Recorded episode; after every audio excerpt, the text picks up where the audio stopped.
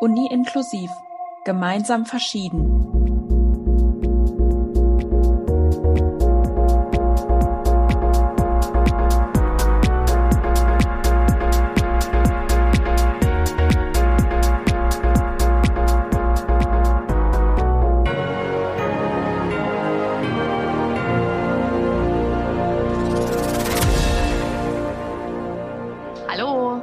Willkommen zurück zu unserem Podcast Uni inklusiv gemeinsam verschieden. Wir sind jetzt beim zweiten Teil unserer Doppelfolge zum Thema Studieren mit Depression. Heute geht es um die Lösungsansätze, die besonders im Uni-Kontext, aber auch ein bisschen davon abgewichen, was getan werden kann, um Studenten und Studentinnen, die an Depressionen leiden, zu helfen. Wieder mit dabei. Heute ist Pia. Hallo. Und ich, Jule, ihr kennt uns ja schon aus der vorherigen Folge. Und ja, wir sind ganz gespannt, was es heute gibt. Wir haben uns einiges überlegt, ein bisschen was für euch vorbereitet. Auch der Ulrich aus der letzten Folge ist heute wieder mit am Start und wird uns einige Fragen beantworten, hoffentlich, und einfach mit uns ein bisschen quatschen können, da er als Betroffener natürlich da direkt den Einblick hat, den Durchblick hat und genau weiß, was ihm hilft. Deswegen macht es Sinn, mit ihm darüber zu sprechen heute. Zu Beginn erstmal, Pia, wie geht's dir? Wie ist die Stimmung heute? Ja, mir geht's gut und ich freue mich sehr auf diese Folge. Ich glaube, dass sie sehr, sehr wichtig sein wird für nicht nur Betroffene, sondern auch für alle Angehörigen und natürlich auch alle, die in die Richtung gehen möchten, sich sensibilisieren zu lassen und bin sehr gespannt, was wir heute alles zu berichten haben. Und wie geht's dir, Jule? Ja, auch gut. Ich habe mich richtig gefreut auf diese Folge, weil das echt so mir auch schon bei der Recherche aufgefallen ist, wie viel eigentlich getan werden kann, wie wie groß da das Feld ist. Das hat mir irgendwie total die Augen geöffnet und einfach diese Tatsache, dass es so viele Dinge gibt, die getan werden können und die auch schon getan werden, muss man sagen, fand ich einfach irgendwie mega cool. Und deswegen freue ich mich total, dass wir heute darüber reden. Ja, ich freue mich auch sehr. Aber zuerst möchte ich einmal eine Triggerwarnung aussprechen. Und zwar werden wir uns heute auch mit dem Thema Suizid auseinandersetzen. Wenn ihr sagt, ihr möchtet die Folge aber trotzdem hören, nur nicht die Stelle mit dem Suizid, werden wir euch einmal die Zeitspanne in der Folgenbeschreibung aufschreiben. Dann könnt ihr da skippen und euch die anderen Themen anhören.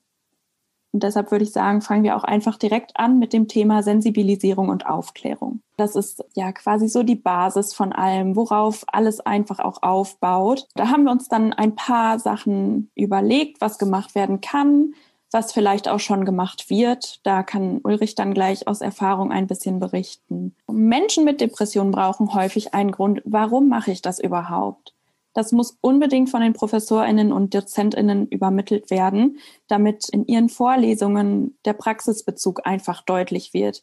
Die Bedeutung der Lehrinhalte muss einfach da sein, damit depressive Menschen einfach diesen Grund erkennen können und so auch viel, viel mehr mit den Inhalten anfangen können und Zusammenhänge geknüpft werden können. Sowas kann zum Beispiel immer gesagt werden, wenn neue Lehrinhalte vermittelt werden zum Beispiel bei einer neuen Unterrichtseinheit im Seminar, kann ganz zu Beginn einfach direkt die Bedeutung und der Zusammenhang erklärt werden. Da ist jetzt auch schon meine erste Frage an dich, Ulrich. Inwiefern hast du das in deinen Seminaren oder Vorlesungen schon erlebt? Haben da die Dozentinnen die Bedeutung ihrer Lerninhalte auch schon vermittelt? Also in Seminaren kam es bei mir bedeutend häufiger vor, dass mal Studenten gesagt haben, das wird dann zum Beispiel nochmal wichtig. In Vorlesungen war das eher weniger der Fall. Also ich habe da auch über ein Fach, was dann nicht unbedingt so gut dafür geeignet ist. Also bei Elektrotechnik macht man, also zumindest in Dortmund beim Bachelor auch noch sehr viel Grundlagen. Das heißt, man hat noch gar nicht den direkten Kontext zu der Materie. Also es gab ein paar Fächern gibt es halt Praktika, aber das ist dann meistens noch relativ elementar und man hat eigentlich nicht so wirklich einen Bezug zu zum Beispiel nachher der also was man nachher damit machen könnte. Und in Mathe, ja, so mein Paradebeispiel, da ähm, hat man halt absolut, also natürlich, man muss immer rechnen und man benutzt solche Sachen auch mal wieder, aber während der Mathe-Vorlesung, besonders weil die auch für mehrere andere Fakultäten dran ist, also da sind alle möglichen Leute, ähm, können die halt auch gar keine Beispiele geben, weil das dann eben nur ein Viertel der Leute, die hier sitzen, überhaupt verstehen würden. Deshalb da ist es sehr häufig der Fall, dass man das halt einfach erstmal lernt und zwar theoretisch weiß, dass man es vielleicht später nochmal braucht, aber ja, mehr auch nicht. Eine Frage von mir, die da vielleicht so ein bisschen dranhängt. Das ist aber für dich schon, schon wichtig eigentlich, dass die das machen, oder? Ist das was, was dir wirklich fehlt? Also ich habe es leider noch nicht leider nie anders erlebt. Also ich fand es schade, zum Beispiel bei Grundlagen der Elektrotechnik gibt es zwar ein Praktikum, was ist super elementar und man macht nicht wirklich viel. Und äh, da fand ich es bei vielen Sachen, fände ich es halt cool, wenn ähm, ich das quasi auch mal selbst checken könnte. Also ich habe mir jetzt auch einfach mal ein Oszilloskop, falls euch das was sagt, ähm, gekauft und ähm, mir also ein billiges zusammenbasteln, einfach um mal selbst so ein bisschen testen zu können, was sozusagen nachbauen zu können, um einfach auch mal ein bisschen Bezug dazu zu kriegen, weil das passiert währenddessen eigentlich gar nicht. Also es kommt eigentlich erst später im Bachelor oder im Master. Ja, ich finde es schade, weil das finde ich auch super bei mir zumindest Interesse weckt und man natürlich dann auch merkt, oh, guck mal, das passiert jetzt gerade, was, was ich gelernt habe und nicht nur vielleicht mal ein Foto oder ein Video von einem Experiment sieht, sondern das selber machen kann. Ja, also dass einfach so diese Aha-Momente da sind, dass so dann das Lämpchen am Leuchten ist bei dir. Wobei, da muss ich noch dazu sagen, ähm, man kann es zwar schon schlecht anders machen, aber das ist bei Programmieren immer bei uns sehr gut umgesetzt worden, dass man dann halt auch Learning by Doing das halt macht. Ja, und ist dir dann da aufgefallen, dass so, dass dir das dann alles da auch leichter gefallen ist, als so in den Vorlesungen zum Beispiel? Äh, ja, definitiv. Da kommt man auch einfach rumprobieren. Und das ist mir gerade nochmal eingefallen. Wir hatten nochmal ein Mikrocontroller-Praktikum. Da war es halt mit der LED, wenn die anging. Ähm, ja, das war halt super cool. Äh, man hatte diesen Mikrocontroller und man hat damit noch nie gearbeitet, musste halt eine LED anschalten. Das ist natürlich, klappt am Anfang vielleicht auch noch nicht so ganz. Und dann geht es ja halt an und natürlich ist es auch ein super Erfolgserlebnis. Das fand ich super motivierend, dieses Praktikum. Ähm, auch da mal Sachen, die man vorher schon gelernt hatte, aber jetzt einfach mal live zu sehen und auch selber zu machen. Es animiert einen, sich mit der Materie auch nochmal auseinanderzusetzen, weil man es benutzt hat. Man hat gesehen, es funktioniert und es ist quasi nicht nur was, was an der Tafel existiert. Ja, und irgendwie ist Elektrotechnik doch auch einfach ein praktisches also ein praktisches Fach eigentlich, ne? Oder? Also ich meine, da ist dieser Praxisbezug ja generell auch einfach schon wichtig und dann für dich vielleicht noch mal wichtiger. Würde ich, also ja, stimmt. Ähm, ich, ich verstehe aber auch, warum sie es so machen, wie sie es ähm, machen, weil äh, man braucht, also Elektrotechnik, also Elektronik ist ja inzwischen überall. Und ähm, es gibt so viele Bereiche und so viel unterschiedliches, was man mit Elektronik machen kann und wo es verwendet wird, dass man braucht erstmal dieses Grundlagenwissen, ähm, um überhaupt dann sich auch auszukennen. Ähm, äh, ja, also da, ich kann es verstehen, dass Sie sagen wollen, wir, wenn wir ein Projekt machen, fangen wir mit dem richtigen Projekt quasi an und nicht so, wir bauen jetzt so eine minimale Schaltung. Ähm, aber ja, ich fände es halt, also man kann es ja in seiner Freizeit nebenher machen, aber es ist auch mal so eine Sache. Also ich finde es cool, wenn es ein optionales Angebot gibt, einfach mal dann so, ja, hier hast du mal Teile, bauen wir vielleicht was zusammen. Wenn du eine Frage hast, kannst du den Tutor fragen oder so. Einfach da, also ja, um ein Gefühl dafür zu bekommen. Wobei ich da sagen muss, es gibt eine Elektronik AG. Ähm, da wollte ich immer mal beitreten, aber habe das bis jetzt noch nicht gemacht. Ja, aber das ist ja auch schon mal eine ganz schöne Sache. Ja, ähm, damit einher geht auch eigentlich dann direkt die Aufklärung über die Auswirkungen von Depressionen aufs Studium, beziehungsweise auch allgemein ähm, über die Auswirkungen von mentalen Erkrankungen auf das Studium.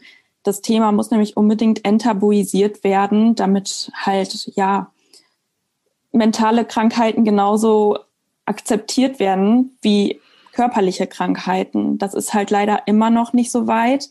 Ähm, Wahrscheinlich auch wirklich, weil man sie halt einfach nicht sehen kann.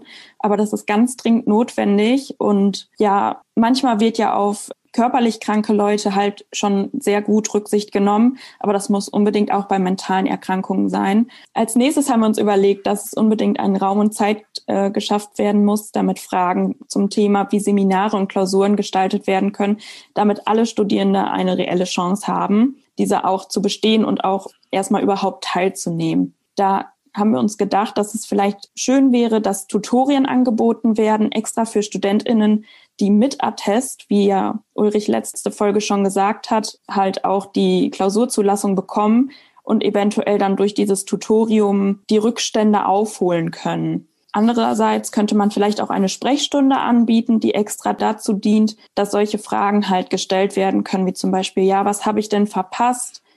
Was kann ich nachholen? ist es möglich, dass ich trotzdem die Klausur mitschreiben kann. Und da hätte ich auch wieder eine Frage an dich, Ulrich.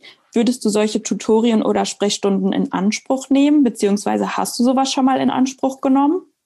Also vorweg bei dem Beispiel, was ich beim letzten Mal gegeben habe, hätte es auch schon einfach geholfen, wenn man trotzdem teilnehmen darf, auch wenn man dreimal gefehlt hat. Also auch gerne nur mit Attest, aber da war halt die Wertung, wenn man dreimal fehlt, egal ob mit Attest oder ohne, man ist raus.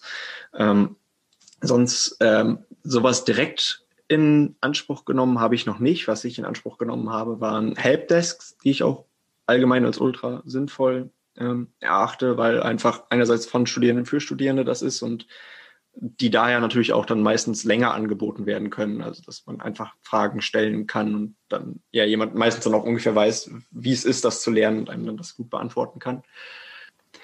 Ähm, aber ja, ich finde es ziemlich sinnvoll, Tutorien anzubieten, die vielleicht dann, wenn man halt mehrere Tests hat, das nochmal zusammenfassen oder eben ja nochmal eine Übersicht darüber geben. Also was e-, mir sehr geholfen hat, war im letzten Semester, dass eine Tutorin am Ende nochmal die Themen und Unterthemen also ganz grob zusammengefasst hat. Aber es war einfach super, irgendwas zu haben, wo man weiß, okay, das ist für die Klausur relevant. Vielleicht auch nochmal, sie hat immer so einen Kommentar dazu gegeben, was man sich da so drunter vorstellen kann. Das war super zum Nacharbeiten, wenn man mal was übersehen hat. Ähm, oder ich musste auch häufiger mal was nacharbeiten, dass man am Ende nochmal dann drüber gucken kann, okay, ich, ich hab's damit dann halt den Druck auf, rausnimmt, dass man was vergessen hat oder ja, bei mir was zum Beispiel relevant wäre, irgendwie so ein Rechenkniff oder sowas, auf den man auch nicht so direkt kommt, der aber echt weiterhilft. Also, dass man da über eine Übersicht kriegt. Weil viel im Tutorium kann man sich ja auch selbst aneignen, aber besonders diese Kniffe sind mir immer im also fallen mir immer auf, dass die echt super hilfreich sind und man da quasi schlecht nachsuchen kann, sondern wenn man sie hat, dann kann man sie nutzen, sonst kommt man aber auch nicht wirklich dran. Ja, das ist schon irgendwie wichtig, sowas anzubieten einfach, ne? Also ich meine, es gibt ja auch genug Studierende, die jetzt halt nicht vielleicht einfach andere Lernschwierigkeiten haben. Und auch für solche Leute ist es ja super wichtig, dass man dann irgendwie vielleicht nochmal so ein bisschen Hilfe von anderen Leuten bekommt. Und ja, wie du schon sagtest, so mit diesen Helpdesks ähm, ist das ja auch schon eine gute Möglichkeit, sowas dann halt einfach anzubieten ich glaube, was einfach wichtig ist, ist, dass es halt diese, dass es wirklich Tutorien oder Sprechstunden speziell für dieses Thema sind, weil es, ich meine, es gibt natürlich schon total viele Anlaufstellen für generelle Fragen zum Studium. Bestimmt kann man solche Fragen dort auch stellen und würde Hilfe bekommen. Aber ich kann mir jetzt einfach vorstellen, dass es helfen würde, wenn das wirklich darauf spezialisierte Tutorien, Sprechstunden sind, damit die Betroffenen eben wissen, da kann ich genau mit solchen Fragen hingehen und da sagt keiner irgendwie, da musst du danach fragen oder danach fragen oder das weiß ich nicht, was man ja auch niemandem dann in erster Linie verübeln kann, dass man über sowas vielleicht nicht so genau Bescheid weiß. Aber dass da dann wirklich Leute sitzen, die Bescheid wissen, die dir dann Fragen beantworten, die sich mit dir hinsetzen, die über das Thema aufgeklärt sind und die da einfach echt die Ahnung haben. Ich glaube, das ist einfach wichtig, dass das spezielle Sprechstunden sind. Ja. Und dazu kann ich noch sagen, das ist, habe ich voll vergessen, ehrlich gesagt. Ich habe auch schon mal bei einem Coaching für eben Klausur, äh, Prüfungsstress oder wie man das auch immer teilgenommen. Natürlich hilft das, aber es ist sehr allgemein gehalten. Also ich fand es echt gut gestaltet und da nochmal, also es hat mir auch sehr geholfen, aber es fehlt halt natürlich alles, was auf die Klausur an sich bezogen ist. Und da, also ja, kann ich, wie gesagt, dann Helpdesks empfehlen, die äh, einfach dann wirklich von Studenten sind, die die Klausur schon mal geschrieben haben, wissen vielleicht jetzt nicht unbedingt, was einem, also mit Depressionen oder so, wo mal extra schwer fällt, aber die wissen, das fällt einem bei der Klausur allgemein schwer. Wenn man da dann natürlich noch einen draufsetzen würde und die dann noch vielleicht ein bisschen weiterbildet, wäre es natürlich absolut super. Was diesbezüglich natürlich ganz wichtig ist, ist, dass die Lehrenden sensibilisiert und aufgeklärt werden. Ihnen muss natürlich erstmal bewusst werden, dass es Studierende mit Depressionen beziehungsweise allgemein mit Beeinträchtigungen gibt. Weil ich kann mir schon vorstellen, dass das nicht das Erste ist, woran jeder oder jede denkt, wenn sie jetzt irgendwie ein neues Seminar oder eine neue Vorlesung plant. Da ist natürlich dann ganz wichtig, dass es irgendwie kommuniziert wird, dass da vielleicht etwas mehr Rücksicht genommen werden muss und auch einfach, ja, auf die Studierende mit Beeinträchtigungen aufmerksam gemacht werden kann. Was Studierende mit Beeinträchtigung aber bereits machen können, ist den Nachteilsausgleich beantragen. Das ist zum Beispiel, wenn jemand eine chronische Darmkrankheit hat und deswegen Präsenzprüfungen für ihn oder sie schwierig sind, dass da dann einfach ein Antrag gestellt wird, dass ihr anderweitig eine Leistung erbringen könnt. Vielleicht einfach dann eine Hausarbeit schreiben könnt, die ihr ja von zu Hause dann schreiben könnt. Diesen Nachteilsausgleich beziehungsweise den Antrag dafür findet ihr als PDF auf der Uni-Seite der WWU und zwar unter dem Reiter Studium und dann wiederum unter dem Reiter Studium mit Beeinträchtigung. Da gibt es dann einmal die, die PDF für den Nachteilsausgleich. Falls ihr Schwierigkeiten oder Probleme habt beim Ausfüllen des Nachteilsausgleichs, könnt ihr euch gerne an die InklusionstutorInnen wenden. Dafür sind wir nämlich da, um euch bei genau solchen Sachen zu helfen. Oder falls es da dann doch nochmal zu anderen Schwierigkeiten kommt, leiten wir euch weiter an eine Person, die euch da weiterhelfen kann. Was da vielleicht auch noch wichtig ist, dass ja die Dozentinnen zu Beginn des Semesters einfach in der ersten Sitzung sagen, dass es halt solche Sprechstunden gibt und nicht nur einfach sagen, ja, dann und dann ist meine Sprechstunde. Bei allen Fragen können Sie gerne ja eine Sprechstunde mit mir vereinbaren, sondern dass sie wirklich sagen, ja, bei Schwierigkeiten oder wirklich expliziten Fragen oder wenn sie das Gefühl haben, sie kommen beim Stoff nicht hinterher, weil sie halt aus irgendwelchen krankheitlichen Gründen fehlen, dass sie da dann auf mich zukommen können. Sowas ist dann ja wahrscheinlich auch nochmal sehr wichtig, dass, weil, also ich muss jetzt so aus meiner Sicht jetzt erstmal sagen, ich schreibe mir die Sprechstundenzeiten nicht mal mehr auf, weil ich habe noch nie an einer teilgenommen und ich habe es auch noch nie für nötig gefunden, weil ich immer so dachte, ja, meine Frage ist dann entweder zu komplex oder nicht wichtig genug. Und ja, dann habe ich es halt irgendwie anders gemacht, keine Ahnung, aber sowas ist wahrscheinlich dann auch einfach nochmal so ein Wink mit dem Zaunpfahl. Ja, genau. Kann ich mir auch, also kann ich mich auch so anschließen. Ich habe, glaube ich, auch in meiner gesamten Unilaufbahn noch an wirklich keiner einzigen Sprechstunde teilgenommen, weil ich immer denke, so einfachere Fragen stelle ich halt während des Seminars oder während der Vorlesung. Komplexere, hm, da frage ich vielleicht eher Kommilitoninnen, die ich kenne. Und ich muss auch echt sagen, seit Corona ist die Hemmschwelle auch nochmal viel höher, an so eine Online-Sprechstunde zu gehen. Das, also das ist jetzt wirklich noch unwahrscheinlicher geworden, dass ich an sowas jemals teilnehmen werde. Aber ich glaube, für Betroffene sind diese speziellen Sprechstunden schon extrem wichtig. An alle, die sich jetzt die ganze Zeit fragen, was zum Teufel sind Helpdesk, keine Sorge, darüber reden wir nachher auch nochmal kurz und erklären euch das nochmal oder lassen uns das erklären von unserem Experten. Genau. Ja, dann ähm, mache ich jetzt mal weiter. Das knüpft dann nämlich ziemlich nahtlos an an das, was Pia gesagt hat. Und zwar habe ich mir ein bisschen Gedanken dazu gemacht, was kann denn im Rahmen der Uni-Veranstaltungen selbst getan werden? Hängt natürlich mit Pias Punkt zusammen, weil die ProfessorInnen natürlich aufgeklärt und sensibilisiert sein müssen, um das dann in ihren Veranstaltungen irgendwie mit aufzunehmen. Aber das ist das, was ich mir überlegt habe. Und zwar als erstes, wir haben in der letzten Folge darüber gesprochen, dass Studierende mit Depressionen ganz oft Vorlesungen verpassen weil sie dann in ein Loch fallen und irgendwie den Antrieb verlieren. Und natürlich in erster Linie ist es natürlich absolut irgendwie sinnvoll zu sagen, dass die Klausurinhalte im Anschluss der Sitzungen immer hochgeladen werden. Und auch nochmal genau das, was der Ulrich gerade schon angesprochen hat, am Ende nochmal eine Übersicht mit klausurrelevanten Themen bekommen, damit sie vielleicht trotz verpassten Sitzungen eine reelle Chance haben, einfach an der Klausur teilnehmen zu können und diese dann auch zu bestehen. Und was mir da jetzt nochmal ganz wichtig war zu sagen, war, dass das natürlich auch für die Zeit nach Corona jetzt speziell gilt. Also, dass die das jetzt machen, ist klar. Und jetzt denken sich alle so, ja, das ist ja sowieso normalerweise so. Aber an alle, die vielleicht auch schon vor Corona studiert haben, normal ist das ja eigentlich nicht. Also die Folien werden zwar hochgeladen, aber ich glaube, was helfen würde, wäre eine Aufzeichnung der Veranstaltung, damit wirklich nichts verpasst wird. Auch das hatten wir in der letzten Folge schon, auch wenn dann die Klausurinhalte online sind, hilft das nicht, wenn im Rahmen der Veranstaltung noch nebenbei Fragen beantwortet wurden und es einfach wichtige Infos am Rand gab, die dann irgendwie verpasst werden. Von daher gilt das jetzt irgendwie auch ganz speziell für die Zeit, wenn wir wieder ein ganz normales Präsenzstudium haben.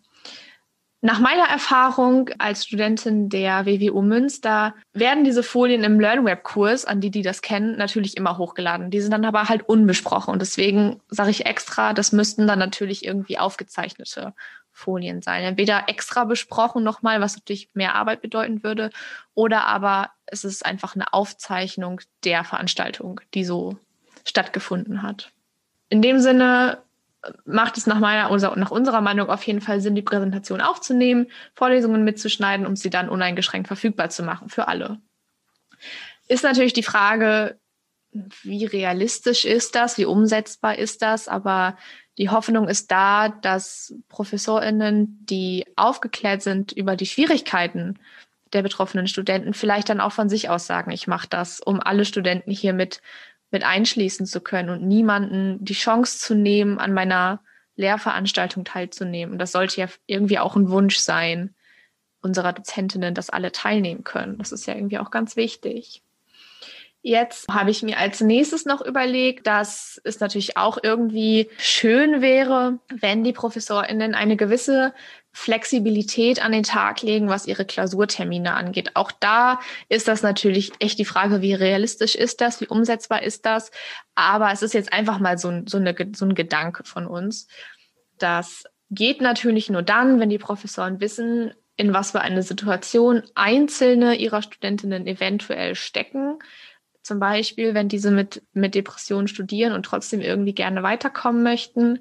Das ist natürlich jetzt wieder eher unwahrscheinlich, aber ähm, könnte man zum Beispiel mit diesen speziellen Sprechstunden vielleicht da ein bisschen gegenlenken. Und dann wäre es im Rahmen der Veranstaltung natürlich, natürlich toll für die Betroffenen, wenn, wenn man dann im Falle beispielsweise eines Klinikaufenthalts oder einfach einer schlechten Phase auch nur, mit dem Professor reden könnte und sagen könnte, sich darauf einigen könnte, die Klausur eventuell zu verschieben, um trotzdem irgendwie weiterzukommen mit seinem Studium. Jetzt habe ich noch eine Frage an Ulrich. Und zwar, hast du schon mal erlebt, dass Dozentinnen zum Beispiel von Anfang an mehrere Klausurtermine angeboten haben oder einfach offen das mit euch kommuniziert haben und gesagt haben, ey, wenn ihr Probleme habt, dann meldet euch bei uns und wir finden dann gemeinsam eine Lösung? Also bei uns ist es standardmäßig so, dass für jede Klausur, wenn das Modul in dem Semester war, zwei Klausuren angeboten werden. Einmal kurz nach Beginn der vorlesungsfreien Zeit und einmal kurz vor Ende. Das heißt, da ist man dann allgemein schon mal ziemlich flexibel. Natürlich ist es schade, wenn man den ersten Termin dann nicht nutzen kann, weil es super als Sicherheit ist, notfalls den zweiten zu haben, ohne dass man dann ein Jahr warten muss und den Stoff quasi komplett wiederholen muss. Von Dozenten direkt wurde mir noch nie, also habe ich noch nichts gehört zu eben flexibel Klausurtermine finden oder dass es Ausnahmeregelungen geben könnte, sondern da, ich weiß gar nicht, ob ich da direkt gefragt habe, ich, da wird eigentlich immer bei uns auf eben die Stelle verwiesen, die dafür, also die psychologische Beratungsstelle, die dafür zuständig ist und die können das dann mit dem Prüfungsausschuss zusammen abklären. Aber vom Dozenten aus habe ich da noch nichts zugehört. Okay, und direkt noch eine Anschlussfrage. Und zwar habe ich mir natürlich auch Gedanken gemacht, nachdem du erzählt hast, dass du schon mal zwei Zulassungen nicht bekommen hast, die du eigentlich ganz dringend gebraucht hättest. Auch da ist natürlich ein gewisses Entgegenkommen äh, irgendwie wäre schön, wenn man dann trotzdem die Chance bekommt, mit seinem Studium voranzukommen. Und jetzt im Grunde die gleiche Frage. Hast du denn schon mal oder anders gefragt, würdest du, wenn man zum Beispiel irgendwie zu diesen Sprechstunden gehen könnte, oder ich habe mir jetzt aufgeschrieben, wenn man irgendwie einen Antrag stellen könnte, von dem man weiß, ähm, würdest du dann mit sowas oder durch sowas versuchen, deine Zulassung einfach trotzdem zu bekommen oder da eine andere Lösung zu finden? Oder hast du das vielleicht schon mal gemacht? Also gemacht habe ich es noch nicht, aber ich hätte auf jeden Fall versucht, dann da meine Zulassung zu bekommen, weil es mich auch, also ich habe mehrfach auch das Modul gar nicht ähm, gemacht, einfach weil ich schon wusste, ich werde da eine Zeit lang nicht da sein, ich kann mir die Zulassung eh abschminken. Ähm, und natürlich, dann hätte ich dir einen Antrag oder so eine Möglichkeit gesehen, das dann trotzdem irgendwie machen zu können, besonders weil ich eben dann das Modul auch schon mal gemacht habe, also die Seminare auch schon kannte. Ähm, hätte ich es auf jeden Fall gemacht, weil ich hätte sie auch da zu dem Zeitpunkt meiner Meinung nach gar nicht mehr benötigt. Ja, okay. Also würde das auf jeden Fall Sinn machen, diese Angebote zu haben. Du würdest sie nutzen. Ja. Okay. Dann ähm, mache ich mal direkt weiter. Ich habe mir noch ein bisschen Gedanken gemacht, was man vielleicht vor Ort im Sinne von in den Räumlichkeiten der Universität machen kann. Die Uni hat ja nun mal die Räumlichkeiten und wäre es nicht einfach super praktisch, die zu nutzen, um irgendwie Betroffenen entgegenzukommen. Da habe ich zuerst aufgeschrieben, dass man sogenannte Safe Spaces an den Unis einrichten könnte. Safe Spaces im Sinne von, von Fluchtorten, von Räumlichkeiten, in die Studierende mit Depressionen sich zurückziehen können, wenn sie im Uni-Alltag, wenn sie an der Uni sind, mal ja die Kraft verlieren oder vielleicht sogar drastisch irgendwie einen Zusammenbruch erleiden, dass sie da dann einfach hingehen können, dass sie wissen, es gibt diese Räume, die sind immer offen. Und jetzt einfach mal an dich gefragt, gibt es sowas an der Technischen Uni in Dortmund? Weiß ich ehrlich gesagt nicht. Also wenn, dann ist es mir noch nicht aufgefallen, was natürlich auch immer bei sowas eine wichtige Sache ist. Man kriegt häufig, gibt es mehrere Angebote, aber man kommt nichts davon mit, einfach weil es also im Uni-Alltag einen nicht tangiert. Also ich wusste auch bis vor kurzem, als ich wirklich eigeninitiativ nachgeguckt habe, nichts von der ganzen, von dem ganzen Beratungsangebot. Also ich wusste, dass es eine psychologische Beratungsstelle gibt oder was die überhaupt alles anbieten, wusste ich gar nicht. Also da ist es, kann es gut sein, dass es was gibt, aber das komplett an mir vorbeigegangen ist, was ich dann ja auch noch relativ kritisch sehen würde, weil für mich ist im Endeffekt so, als gäbe es das gar nicht erst. Bei der Recherche nach Safe Spaces ähm, bin ich über einen Artikel gestoßen, den ich euch auch in unseren Shownotes verlinken werde. Das ist jetzt ein kleiner Exkurs, den ich mit euch vorhabe, ist aber nur ganz, ganz kurz. Und zwar habe ich herausgefunden, dass es an britischen und amerikanischen Unis diese Safe Spaces schon gibt, die heißen auch genauso. Da werden die aber ein bisschen anders definiert als das, wie wir uns das vorstellen. Und zwar ist es bei denen so, hinter dem Konzept der Safe Spaces steht die Idee, eine inklusive Umgebung frei von diskriminierenden Äußerungen zu schaffen. Dies soll insbesondere marginalisierte Gruppen schützen, damit sie sich willkommen und sicher auf dem Campus fühlen, egal welche Identität oder welchen Hintergrund sie haben. Es geht also bei den Safe Spaces an den britischen und amerikanischen Unis eher um so einen Treffpunkt für Gruppen, also nicht für Einzelpersonen, die da einfach hingehen können, sondern das ganze Thema um Safe Spaces in Amerika und der, äh, England ist eher Meinungsfreiheit, ein Diskussionsforum irgendwie zu schaffen. Das hat sich in den USA schon in den 60er Jahren etabliert, während da die zweite feministische Bewegung stattfand und ein bisschen später dann auch an den britischen Unis. Wenn euch das Thema interessiert, den Link habe ich in unsere Show Notes gepackt. Bei uns war die Idee der Safe Spaces aber wirklich eher, dass es um diese Fluchtorte geht, eher für Einzelpersonen und nicht für Gruppentreffen. Jetzt haben wir uns natürlich gefragt, gibt es diese Rückzugsmöglichkeiten oder diese Safe Spaces auch an unserer Uni in Münster? Tatsächlich ist es so, dass es nicht sogenannte Safe Spaces gibt, aber dafür gibt es sogenannte Ruheräume, die als Rückzugsmöglichkeit für Studierende mit Beeinträchtigung da sind. Diese stehen in einigen Fachbereichen und zentralen Gebäuden unserer Uni und wenn ihr wissen wollt, wo in euren Fachbereichen solche Räume zu finden sind, dann müsst ihr euch einfach an den Beauftragten für behinderte Studierende in den jeweiligen Fachbereichen wenden und die können euch da dann die nötigen Infos geben. Dann natürlich ein ganz offensichtlicher Punkt irgendwie auch ist, ist die Beratung vor Ort. Das hatte Ulrich ja gerade schon so ein bisschen angesprochen. Was gibt es auf jeden Fall auch an der WWU schon sehr vielfältig, wie ich finde. Natürlich unter anderem der Volker Koschnelny, der in der zentralen Studienberatung arbeitet. Der leitet nämlich eine Selbsthilfegruppe.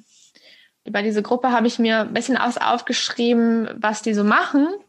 Zwar sagen die einmal, in unserer Gruppe können wir über unsere spezifischen, persönlichen, sozialen und organisatorischen Probleme austauschen, uns gegenseitig Unterstützung und Hilfe geben und gemeinsam versuchen, Bewältigungsstrategien zu erarbeiten. Die Gruppe trifft sich wöchentlich in den Räumen der zentralen Studienberatung. Also wirklich einmal die Woche gibt es diese Selbsthilfegruppe. Der Kontakt, also sowohl E-Mail als auch die Adresse, also die Anschrift und die Telefonnummer für ein Erstgespräch und bei allgemeinem Interesse stehen direkt darunter. Also sehr gut zu finden. Und dann habe ich noch rausgefunden, dass es tatsächlich um äh, den Volker Koschnelny auch ein ganzes Team gibt, nämlich ein Team von Psychologinnen, die dann für das mögliche erste Gespräch zur Verfügung stehen. Im Erstgespräch geht es zunächst darum, Ihr Beratungsanliegen zu klären. Oft geht es dabei um die Bewältigung einer aktuellen Problemlage. Wir unterstützen Sie darin, die Probleme genauer zu verstehen, erarbeiten mit Ihnen schrittweise Lösungswege und besprechen die Umsetzung in den Uni-Alltag. Auch die Links dafür habe ich euch in die Show Notes gepackt, dann kommt ihr direkt zu diesem Reiter der Erstgespräche. An der Universität werden außerdem sogenannte tutorielle Coachings angeboten. Und Inhalte dieser Coachings können unter anderem sein Semesterplanung, Studienorganisation, was ja schon mal total wichtig ist auf jeden Fall für die Betroffenen. Die Aufarbeitung des verpassten Lernstoffs, auch sehr wichtig. die fachspezifischen Lern- und Arbeitstechniken, Unterstützung bei der Aufnahme des Kontakts zu Lehrenden. Also meiner Meinung nach alles total sinnvolle und extrem wichtige Themen, die man dann dort in diesem Coaching besprechen kann. Auch der Link wieder in den Show Notes. Dann war noch die Überlegung, auch Räumlichkeiten der Uni zu nutzen, die es einfach schon gibt. Man denkt zum Beispiel an die Mensa. Und zwar war da die Idee, die Mensa abends bewusst länger aufzulassen als Treffpunkt und ihn dann nicht zu schließen, sondern zu sagen, wir lassen das jetzt länger auf, dann könnt ihr euch hier noch treffen und ihr könnt soziale Kontakte knüpfen und euch austauschen. Ja, die Idee mit der Mensa kam tatsächlich nicht von mir, sondern von Ulrich selbst. Und deswegen jetzt die Frage, gibt es das in, in, an der Uni in Dortmund schon? Ja, also eine Mensa, das ist nicht die Hauptmensa, sondern wir haben dann noch andere Betriebe, die heißt Foodfakultät, hat länger geöffnet. Und ja, es ist halt auch echt schön, wenn man mal einen ganzen Tag an der Uni ist, auch noch abends vielleicht den Tag so ein bisschen ausklingen zu lassen. Also daher, ich finde das wirklich hilfreich, da dann auch eben auch abends Möglichkeiten zu haben, sich zu treffen oder auch einfach mal eben in Ruhe auszutauschen. Ja, die Räumlichkeiten, die die Uni halt hat, ne, können ja irgendwie auch super für die Vernetzung dann genutzt werden. Das finde ich ähm, total sinnvoll. Dann ähm, habe ich mir noch überlegt, dass es vielleicht sinnvoll ist, an der Uni sowas wie individuelle Mentoren oder Patenschaft für Studentinnen mit Depressionen oder natürlich auch anderen Erkrankungen zu haben. Ja, sowas wie wir eigentlich, sowas wie die InklusionstutorInnen, das ist irgendwie schon ein richtig tolles Projekt. Sowas ist einfach irgendwie total klasse, wenn es da wirklich Ansprechpartner gibt. Ich glaube vor allem auch, dass was nochmal so schön ist, ist, dass wir selber noch Studenten sind und dass wir einfach auf einer Wellenlänge dann, dann auch irgendwie arbeiten können. Ich habe mal geguckt, wie gut man uns findet, Pia. es gibt ja Listen von den InklusionstutorInnen an der WWU. Und man muss wirklich, es ist eine ganz einfache Google-Suche. Ich habe eingetippt WWU InklusionstutorInnen. Das erste Ergebnis war diese Übersicht. Also es ist wirklich total gut zu finden. Gar keine, gar keine Frage. Dann kommt man direkt zur Liste aller aktiven InklusionstutorInnen plus E-Mail-Adresse und kann dann direkt uns schreiben. Außerdem findet ihr dort auch die Übersicht der bisherigen Projekte. Also auch wenn ihr dann sagt, ich will selber irgendwie jetzt mitmachen oder ich will einfach wissen, was es noch gibt, dann ist da direkt die Liste der Projekte. Das ist also wirklich total gut zu finden. Der Link auch wieder in den Show Notes. Pia, ist deine Katze gerade wach geworden? Ja, sie hat gerade genießt. Ich glaube, sie hat selber oh, wach gemacht. Falls ihr das gehört habt, dann war das Pias Katze. Super süß. Ja, das war's schon mit meinen Ideen zu den äh, Möglichkeiten vor Ort. Das hätte ich vielleicht noch kurz also zum Mentoren, also nämlich ja. quasi die Idee hatte ich auch schon mal, ähm, ich glaube, haben wir uns darüber schon unterhalten, weiß ich gerade gar nicht mehr. Ähm, also natürlich nicht in der Form, sondern einfach, dass man auch als Fachschaft mal anbietet, dass sich vielleicht jemand da bereitstellt als Ansprechpartner. Man muss natürlich dann gucken, wie wird die Verbindung hergestellt, aber ich glaube, das wäre einfach super, wenn man jemanden hat, der vielleicht dann auch da ein bisschen sich eben informiert hat oder kurz weitergebildet wurde, der dann eben helfen kann, dass die Leute auch, ja, besonders wenn man sich dann halt zum Beispiel sozial zurückzieht, dass die Leute integriert werden, der halt dann Kontakte auch innerhalb der Fachschaft hat und natürlich da was selbst studierter Studium kennt und damit dann auch nochmal zwar, also die Hürden und man kann natürlich dadurch auch, wenn man dann weiß, was noch problematisch bei einer Person ist, sich quasi ableiten, wo Schwierigkeiten entstehen könnten und glaube ich darauf dann auch noch individueller halt eingehen und auch nochmal eine andere Funktion haben, da es halt dann nicht sozusagen jemand Fremdes ist, sondern jemanden aus der eigenen Fachschaft hat. Ja, ich kann mir auch vorstellen, dass einfach die Hemmschwelle viel geringer ist, wenn, wenn man sich mit anderen Studierenden oder halt Leuten, ja, die aus der Fachschaft sind, ja offensichtlich auch Studierende, ähm, dass man sich einfach mit denen irgendwie beraten kann und ja, in Verbindung setzen kann. Ja, voll. Das glaube ich auch. Dann ist direkt dieser Beratungscharakter irgendwie nicht so groß, sondern es ist eher einfach ein Gespräch mit so einem beraterischen Hintergrund irgendwie, aber man würde es vielleicht selber auch gar nicht Beratungsgespräch nennen, sondern man unterhält sich auf der gleichen Wellenlänge mit einem ungefähr Gleichaltrigen, der auch studiert und der genau weiß, wo die Probleme sind, dem du das nicht erst erklären musst. Das ist, glaube ich, einfach direkt was ganz anderes. Ja, genau. Ja, ich würde dann jetzt einfach mal wieder das Ruder übernehmen und ähm, wieder ein bisschen weggehen vom Uni-Kontext und in der letzten Folge haben wir ja schon einmal so ein bisschen das Thema Suizidalität angeschnitten. Ähm, jetzt möchte ich euch erstmal drei Anzeichen ja, vorstellen, bei denen unbedingt Acht gegeben werden sollte auf den Menschen. Und zwar wären das zum einen die Suiziddrohungen und auch die Suizidhandlungen. Denn das Vorurteil, dass Menschen, die von Suizidplänen reden, sie nicht umsetzen, ist falsch. Also nehmt es ernst. Viele Leute sagen, sie wollen nur Aufmerksamkeit, aber nein. Es ist auch so, dass je häufiger Leute ernsthaft vom Suizid sprechen, desto wahrscheinlicher ist es, dass sie diese Pläne auch irgendwann durchsetzen. Und deshalb bitte ignoriert sowas nicht. Hm, besonders ich würde, also man kann es ja auch immer ernst nehmen, selbst wenn die Person es dann nicht ernst meint, Aufmerksamkeit möchte. Also ist jetzt zwar böse gesagt, aber würde es denen vielleicht auch mal eine Lehre sein, dass man sowas eben darüber keinen Spaß macht oder sowas nicht einfach so in den Raum wirft, wenn halt jemand auch eine erste Reaktion zeigt und zum Beispiel in die Polizei einschaltet oder sowas. Also da würde ich auch immer sagen, better safe than sorry. Ja, das ist auf jeden Fall richtig. Genau, ich mache da mal weiter mit dem zweiten Anzeichen. Und zwar ist das die große Hoffnungslosigkeit, die sich auch äußert mit Sätzen wie zum Beispiel, das hat doch alles keinen Sinn mehr oder irgendwann muss es ein Ende geben oder es muss jetzt was passieren. Das sind häufig Anzeichen dafür, dass die Suizidandrohungen einfach umgesetzt werden. Und auch da sollte unbedingt sehr, sehr gut aufgepasst werden bei den Menschen, was in so einem Fall getan werden kann. Dazu komme ich auch gleich auf jeden Fall noch. Das dritte Anzeichen wäre dann nämlich noch einmal die Ordnung von den eigenen Angelegenheiten und auch das Abschiednehmen. Da muss auf jeden Fall sehr, sehr gut aufpassen, denn fälschlicherweise kann hier angenommen werden, dass bei der Ordnung von den Angelegenheiten der Gedanke aufkommt, dass es der Person jetzt wieder besser geht, dass es wieder bergauf geht, weil ja, sie kommt einfach viel motivierter rüber, ruhiger und entschlossener, weil wer denkt sich schon so, ja, ich nehme mir jetzt das Leben, aber vorher sortiere ich nochmal vielleicht meine Versicherung durch, so ganz platt gesagt. Da denkt ja dann niemand so weit, so ja, oh, da könnte es jetzt wirklich schlecht werden. Und natürlich auch, wenn sich Leute dann halt verabschieden mit irgendwie beispielsweise Abschiedsbriefen oder man geht nochmal zur Oma und sagt dann irgendwelche verdächtigen Sätze. Deshalb hier möchte ich auch noch mal sagen, dass wirklich jedes Anzeichen ernst genommen werden sollte und wie Ulrich gerade schon schön gesagt hat, besser Vorsicht als Nachsicht. Jetzt komme ich einmal dazu, was denn im Ernstfall getan werden kann, beziehungsweise nicht nur im Ernstfall, sondern auch halt präventiv. Und zwar kann man das Thema ruhig und sachlich ansprechen, das kann nämlich für die betroffene Person einfach schon eine richtig große Entlastung sein, da sie merkt, dass sie mit diesen Gedanken nicht alleine fertig werden muss und dass jemand da ist, an den sie sich wenden kann. Außerdem sollte unbedingt professionelle Hilfe hinzugezogen werden.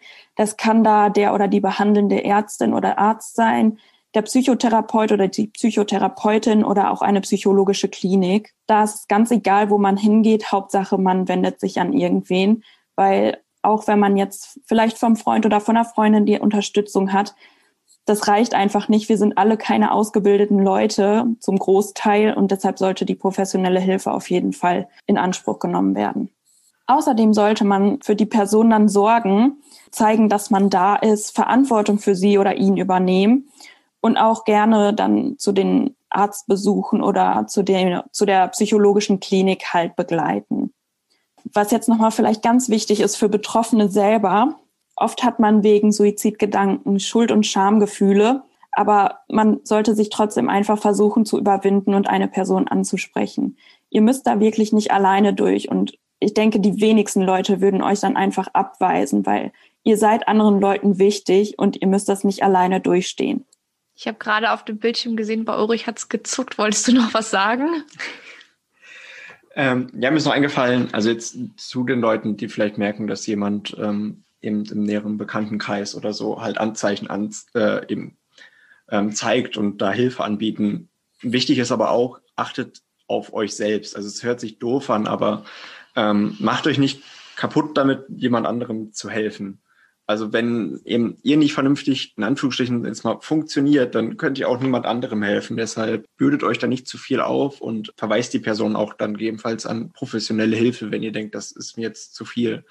Und das ist auch vollkommen okay. Also ihr seid dann nicht zu verpflichtet, eben dann alles Mögliche dafür aufzuopfern, sondern eure Gesundheit geht da dann erstmal vor. Alles, was ihr macht, ist, hat dann hoffentlich dann eine positive Auswirkung und ist nicht etwas, was selbstverständlich ist oder was ihr tun müsst.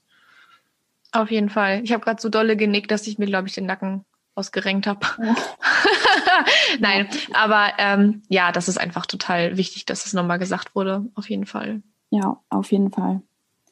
Genau, jetzt komme ich noch einmal dazu, wenn es wirklich zu einem Ernstfall kommen sollte. Also wenn eine Person unmittelbar vom Suizid bedroht ist und eventuell auch nicht mehr erreichbar ist oder auf kein Gespräch eingeht und sich nicht helfen lassen möchte, sollte unbedingt der Notruf, also die 112 verständigt werden.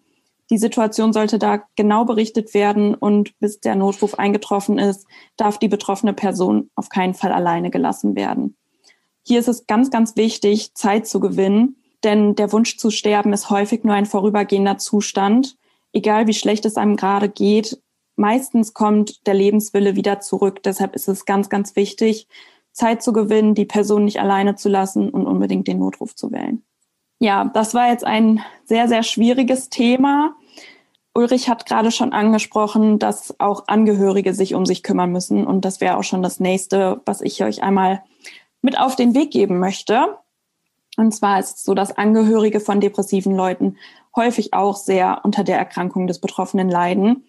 Sie versuchen zwar die ganze Zeit für ihn oder sie stark zu bleiben und zu helfen, aber wie Ulrich gerade schon gesagt hat, auch Angehörige dürfen nicht vergessen, sich um sich zu kümmern. Denn wenn es einem selber nicht gut geht, kann man sich auch nicht gut um andere kümmern. Deshalb gibt es für Angehörige auch ganz, ganz viele Anlaufstellen und professionelle Hilfe. Und es ist auch wirklich unbedingt notwendig, diese hinzuzuziehen, damit einfach, ja, man nicht selber auch noch in diese Spirale gerät, die einen nach unten zieht. Es gibt natürlich auch noch Anlaufstellen für Angehörige, die eine Person durch den Suizid verlieren. Das ist dann eine der schlimmsten Erfahrungen für sie und diese sollten sie auf jeden Fall nicht alleine durchstehen müssen. Da könnt ihr euch auch noch einmal an die Deutsche Depressionshilfe wenden. Das Infotelefon, das haben wir in der letzten Folge auch schon einmal angesprochen. Das ist auch alles wieder in den Show Notes. Und die Telefonseelsorge könnt ihr auch benutzen. Auch die Telefonnummern sind alle wieder in den Show Notes. Dort gibt es dann auch ein breites Angebot, auch an Selbsthilfegruppen und mittlerweile auch alles online. Deshalb ist da jetzt auch irgendwie durch Corona nichts, dass man da irgendwie eingeschränkt ist, weil das ist halt auch leider während Corona immer noch der Fall und auch da muss es dann noch Hilfe geben. Das wäre jetzt erstmal, was es von mir zu hören gibt. Jule kommt jetzt noch einmal auf digitale Angebote zu sprechen. Genau. Davor noch ganz kurz habe ich mir noch ein bisschen was überlegt, was man denn so an Aktivitäten vielleicht äh, anbieten könnte. Also wirklich äh, nicht nur dieses die Mensa auflassen, sondern auch geplante uninahe Aktivitäten. Deswegen ich führe den Faden jetzt mal wieder ein bisschen zurück zum Unikontext an der Stelle. Und zwar was natürlich als erstes irgendwie wahrscheinlich auch jedem in den Sinn kommt, ist halt der Hochschulsport. Ne, das ist so ein großes Angebot, was es an jeder Uni irgendwie gibt. Und es ist auch total toll, dass es sowas gibt. Das nutzen so, so viele. Also gefühlt alle meine Kommilitonen, die ich kenne, waren schon beim Hochschulsport, weil es einfach ein super Angebot ist. Und es ist natürlich auch für Studierende, die an einer psychischen Erkrankung wie den Depressionen leiden, ein super Ort und Raum, um sich zu sozialisieren, um neue Leute zu treffen und auch irgendwie um Routine zu erlangen durch diese regelmäßigen Treffen, die es halt gibt. Meistens trifft man sich dann ein oder zweimal die Woche, immer am gleichen Tag, immer zur gleichen Uhrzeit. Das heißt, die Leute wissen, dann und dann muss ich da sein, wenn ich da mitmachen möchte. Das heißt, sie haben diese, diese regelmäßige Routine einfach drin dann irgendwann Plus, was vielleicht noch so ein kleines, so ein kleiner Extrapunkt ist, ist natürlich, dass sie dann diese körperliche Auslastung haben, die vielleicht sonst fehlt, wenn man sich den ganzen Tag in seiner Wohnung oder in seinem Zimmer aufhält. Was natürlich auch seit Corona nochmal zugenommen hat, dass man eher sich, sich drinnen aufhält und einfach diese körperliche Auslastung, die so wichtig ist, dann einfach nicht hat. Das Angebot an der WWU in Münster ist wirklich extrem vielseitig. Ich habe mich da mal so durchgescrollt bei meiner Recherche. Da gibt es auch ganz viel, was ich gar nicht kenne, wo ich aber super Lust hatte, das mal auszuprobieren. Also da kann man so, so viel machen. Das ist echt mega toll. Auch da habe ich mich wieder gefragt, wie gut ist das zu finden auf der Uni-Seite. Schnelle Google-Suche, WWO Hochschulsport. Der erste Link ist direkt die Liste A bis Z der Hochschulangebote, der Sportangebote. Also wirklich eine super Erreichbarkeit. Da kann man echt nichts sagen. Total toll. Und dann habe ich überlegt, warte mal, wie ist denn das jetzt während Corona? Für mich ist das Thema irgendwie dann direkt wieder unter den Tisch gefallen, weil ich auch einfach andere, mich um andere Dinge dann erstmal kümmern musste, erstmal um das mit dem Online-Schulen irgendwie klarzukommen. Aber der Hochschulsport ist auch während Corona aktiv. Und zwar gibt es ähm, das Projekt Hochschulsport at Home. Hochschulsport at Home versorgt euch mit Live-Workouts und Videos zu unterschiedlichen Bewegungsangeboten sowie Trainingsplänen und Ernährungstipps. Die haben uns also wirklich nicht hängen lassen, sondern sich eine richtig coole Sache überlegt, um uns auch während Corona noch den Hochschulsport anbieten zu können. Alles ganz virtuell dann. Den Link dazu findet ihr in den Show Notes. Dann könnt ihr nochmal schauen, ob da auch für euch was dabei ist. Dann dachte ich im nächsten Schritt an die beliebten O-Wochen, die es immer zu Beginn eines neuen Semesters für die Erstis gibt. Die gibt es natürlich schon, das ist jetzt keine neue Idee, genau wie der Hochschulsport. Es ist aber auch einfach eine coole Möglichkeit, um Leute kennenzulernen. Gerade wenn man dann im Laufe des Studiums nicht besonders, ja, einfach nicht viel mehr Leute noch kennenlernt, hat man wenigstens die, die man am Anfang in dieser Woche kennengelernt hat also bei mir ist es auch so, ich habe meine Gruppe, die ich in der Urwoche kennengelernt habe, immer noch. Und ich muss auch sagen, das ist meine einzige Gruppe, einfach weil ich seit Corona keine neuen Kommilitonen mehr so richtig kennenlernen konnte. Ich bin schon mega dankbar, dass ich jetzt zum Beispiel Pia und auch die anderen ProjektteilnehmerInnen bei uns kennenlernen durfte weil es einfach genau so was ist, was dann die sozialen Kontakte irgendwie sich verbreitern lässt. Was ich dann dachte, vielleicht gibt es eine Möglichkeit, diese O-Woche ein bisschen anzupassen einige Aktivitäten vielleicht zu spezialisieren, vielleicht irgendwie die so zu gestalten, dass auch betroffene Studierende mit Depressionen da irgendwie gut dran teilnehmen können, dass sie erstens wissen, dass es das gibt. Das ist natürlich, kommen wir auch gleich nochmal drauf zu sprechen. Jetzt ist natürlich, kann ich einfach Ulrich direkt fragen, hättest du jetzt so Ideen, worauf geachtet werden müsste oder wie man solche O-Wochenaktivitäten so anpassen könnte, dass die für dich einfach adäquater sind? Also so spontan fällt mir da gar nicht mal so viel ein, weil ich finde, die O-Woche ist schon eine, eine, Aktion, die sehr eben da auch ja, Leuten mit Depressionen entgegenkommt. Also natürlich, man muss sich überwinden, hinzugehen. Ja, da fällt mir ebenfalls leider nichts ein, was das die Hürde da senken, also oder das einfacher machen würde. Aber ich finde es schon super, eben irgendwo hinzugehen und zu wissen, es sind auch andere da, die noch niemanden kennen. Also es ist nicht so dieses, man kommt in eine Gruppe rein und die kennen sich ja alle schon, sondern man weiß wirklich, es sind mehrere da, die neu sind. Und ich muss sagen, ich habe auch meine Lerngruppe in der O-Woche gefunden. Auch seitdem im Fachschaftsrat eine O-Woche auch schon mitorganisiert. Also was mir mal, mir damals geholfen hat, war halt auch, dass mal Gruppen teilweise voreingeteilt wurden, teilweise halt nicht, so nicht, dass sich dann Leute direkt zusammenfinden und ein paar noch außen rum bleiben, sondern man auch mal einfach die Leute kennenlernen, in Anführungsstrichen muss. Natürlich werden immer noch ein paar lustige Spiele dabei, wird es noch besser. Und man hat auch jetzt sehr stark gemerkt, also wir haben versucht, die O-Woche jetzt äh, letztes, zum letzten Wintersemester ja irgendwie auch noch analog umzusetzen. Das hat auch ein bisschen geklappt, aber natürlich ist da viel weniger Kontakt gewesen. Und das wirkt sich halt, also man sieht es immer noch stark auf das Semester halt aus, dass es noch nicht so viele Lerngruppen gibt. Also ich glaube, das ist eine extrem wichtige Sache. Das Einzige, was ich noch mit hinzufügen würde, wäre halt, wie ich auch schon vorher gesagt habe, vielleicht irgendwie so ein, ja, wenn es wieder in Richtung Mentor geht, dass man vielleicht sagt, hey, wenn, wenn ihr da Probleme habt, hier ist mein Ansprechpartner aus der Fachschaft, an den ihr euch einfach wenden könnt, der dann einfach auch mal mit der kann sich ja einfach unter die Menge mischen, damit da einfach auch kaum eine Hürde da ist oder man den auch schon einfach mal kennenlernen kann, ohne dass es dann direkt um irgendwelche schwierigen Themen geht. Ja, das ist ja noch besser. Du sagst also, das ist eigentlich alles schon sehr, sehr inklusiv gestaltet, die ja. U-Woche. Und das ist ja ein super Fazit, würde ich sagen. Dann müssen wir doch gar nicht weiter darüber reden. Dann komme ich jetzt, wie schon angeteasert, zu den digitalen Angeboten, die ja jetzt zurzeit einfach nochmal an, an Relevanz gewonnen haben. Deswegen wollte ich das auf keinen Fall ausklammern. Und zwar auch der Input kam von Ulrich selbst. Ich kannte das nämlich vorher nicht. Ähm, und zwar das sogenannte Work Adventure. Work Adventure, da kann man sich online eine Map aussuchen, man kann aber auch selber eine erstellen, wie ich gerade noch erfahren habe. Ähm, und zwar für ganz verschiedene ja, äh, Situationen im Grunde. Also zum Beispiel für diesen sozialen Austausch, wenn es wirklich um Quatschen und sich online treffen geht, kann man den sogenannten Creative Space auswählen. Man kann aber auch, wenn man, wenn es eher um geschäftliche Gespräche gibt, gibt es sogenannte Office und das sieht dann auch auf dem Bildschirm wirklich aus wie so ein Büro. Also es ist wirklich so dieser Space wird dann so gestaltet, dass es passend ist für die Situation, in der man sich befindet. Es gibt auch den Pub, also man kann wirklich online dann mit Leuten ein Trinken, sage ich jetzt mal, und sich in so einer Kneipenumgebung treffen. Es gibt auch den Classroom, also offensichtlich wird das auch im schulischen Kontext benutzt. Das Work Adventure kann mehr als 200 Leute umfassen, also man ist da wirklich kaum begrenzt, mit wie vielen Leuten man sich dann da treffen kann. Ja, man kann einfach einen Raum erstellen, den Link mit seinen Freundinnen teilen und dann da zusammen sich treffen. Ulrich hat das Format schon genutzt, von dem kam nämlich die Idee, das hier mit einzubringen. Vielleicht kannst du uns ja mal ein bisschen was darüber erzählen, wie du das erlebt hast und was mich natürlich auch interessieren würde, wie bist du denn dann damals, als du das genutzt hast, an diesen Link gekommen? Kam das durch die Uni?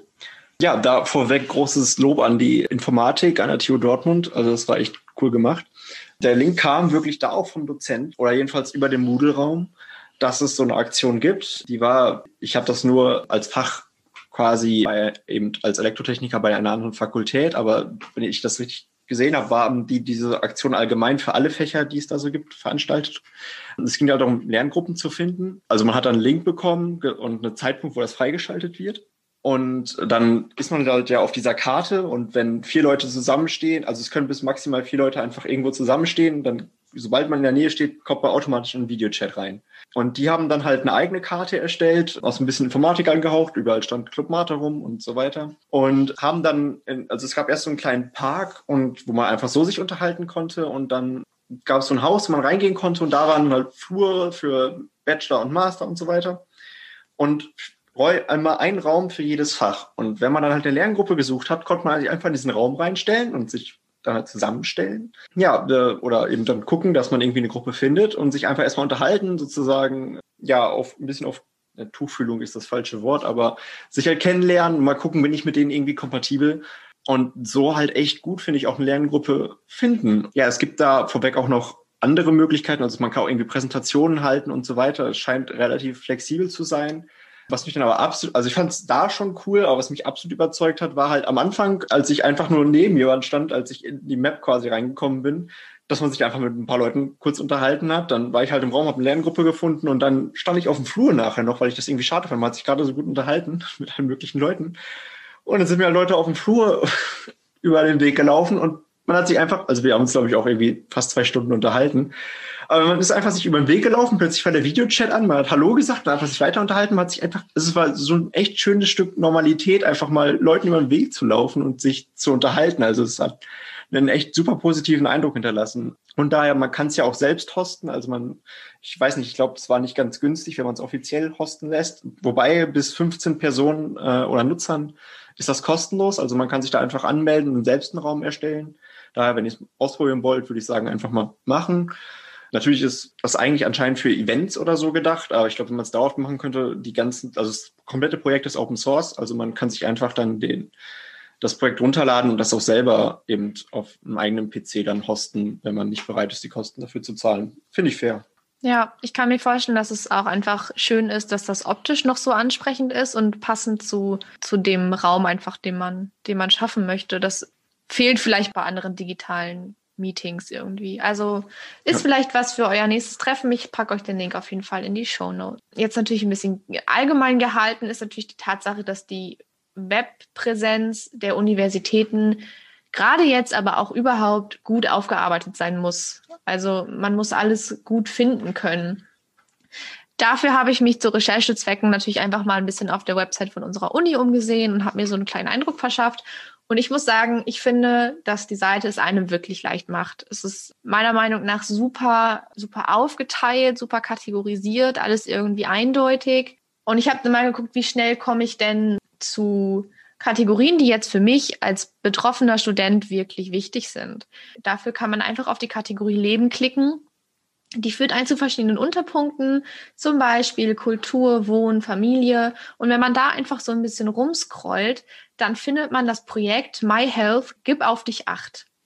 Das Ziel des studentischen Gesundheitsmanagements My Health ist es, die Studierenden der WWU dahingehend zu unterstützen, studienbezogene gesundheitsrelevante Belastungen zu senken und die eigenen Ressourcen zu stärken.